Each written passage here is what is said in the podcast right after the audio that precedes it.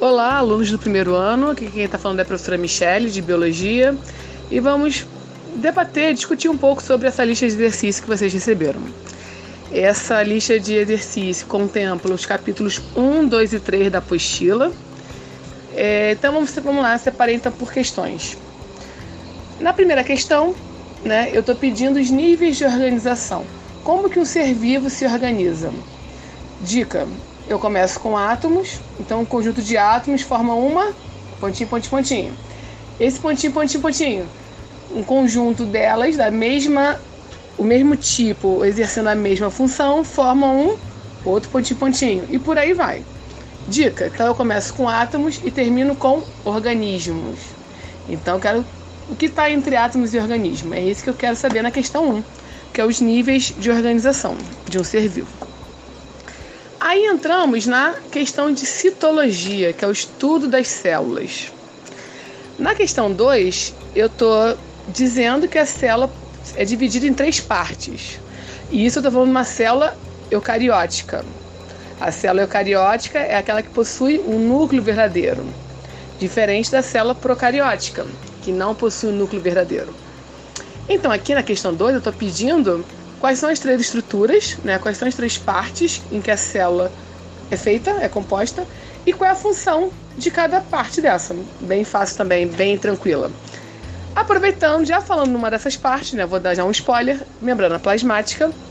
Vamos lá para a questão 5. A questão 5 é um complemento da questão 2. Quando eu falo né, de uma característica da membrana plasmática, o que, que significa essa característica? É isso que eu quero que vocês falem.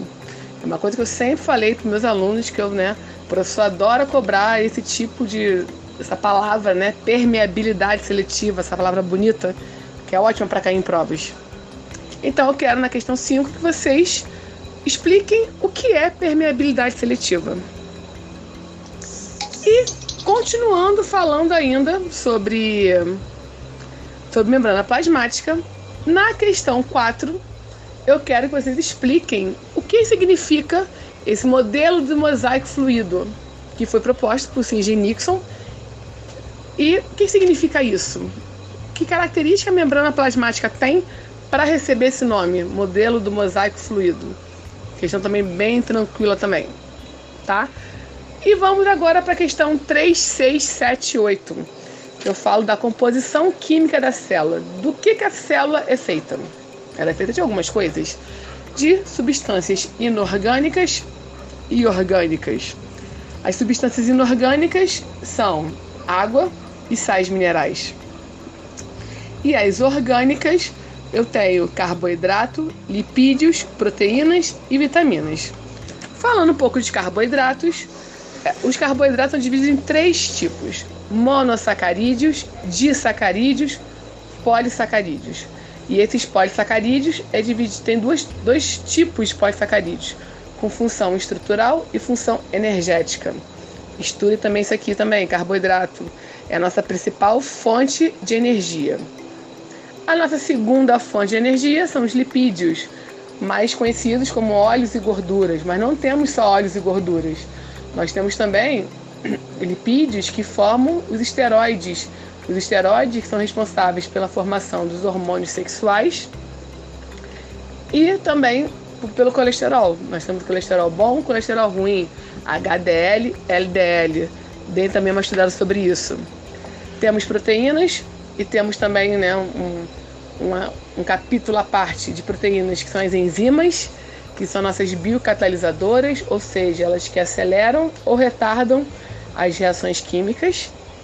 E, por final, falando de vitaminas. Nós temos vitaminas lipossolúveis e vitaminas hidrossolúveis. As lipossolúveis são as que se é, interagem com lipídios. É a vitamina A, D, E e K. E as hidrossolúveis, que são as que se é, em água.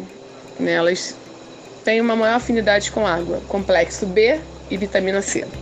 Tá ok? Aí lá no finalzinho, questão 9 questão 10, eu falo sobre transporte de membrana.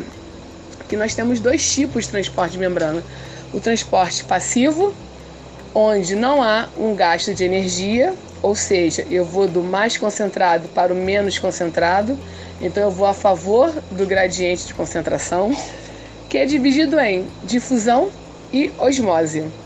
Difusão é dividido em difusão simples, onde eu tenho transporte de gases, oxigênio, gás carbônico, e difusão facilitada. Difusão facilitada, eu preciso de uma proteína carreadora chamada permease. Essa proteína, ela que vai dar aquele empurrãozinho para as substâncias maiores para entrarem ou saírem da membrana plasmática. E quando eu falo em osmose, eu falo em transporte de água. Quando eu falo em transporte de água, eu falo em osmose. Também questões também clássicas em cair em prova, principalmente os três tipos né, de meios, meios hipertônicos, hipotônicos e isotônicos. Dei também uma estudada sobre isso, tá ok? E temos também, além do transporte passivo, que não tem o gasto de energia, eu tenho transporte ativo, com gasto de energia, ou seja, eu vou contra o gradiente de concentração. Eu vou do menos concentrado para o mais concentrado. E o exemplo que eu tenho de bomba é, de transporte ativo é a bomba de sódio e potássio. Então, por enquanto é isso. Espero que vocês estejam estudando né, nesse, nesse pequeno recesso, nessa pequena quarentena.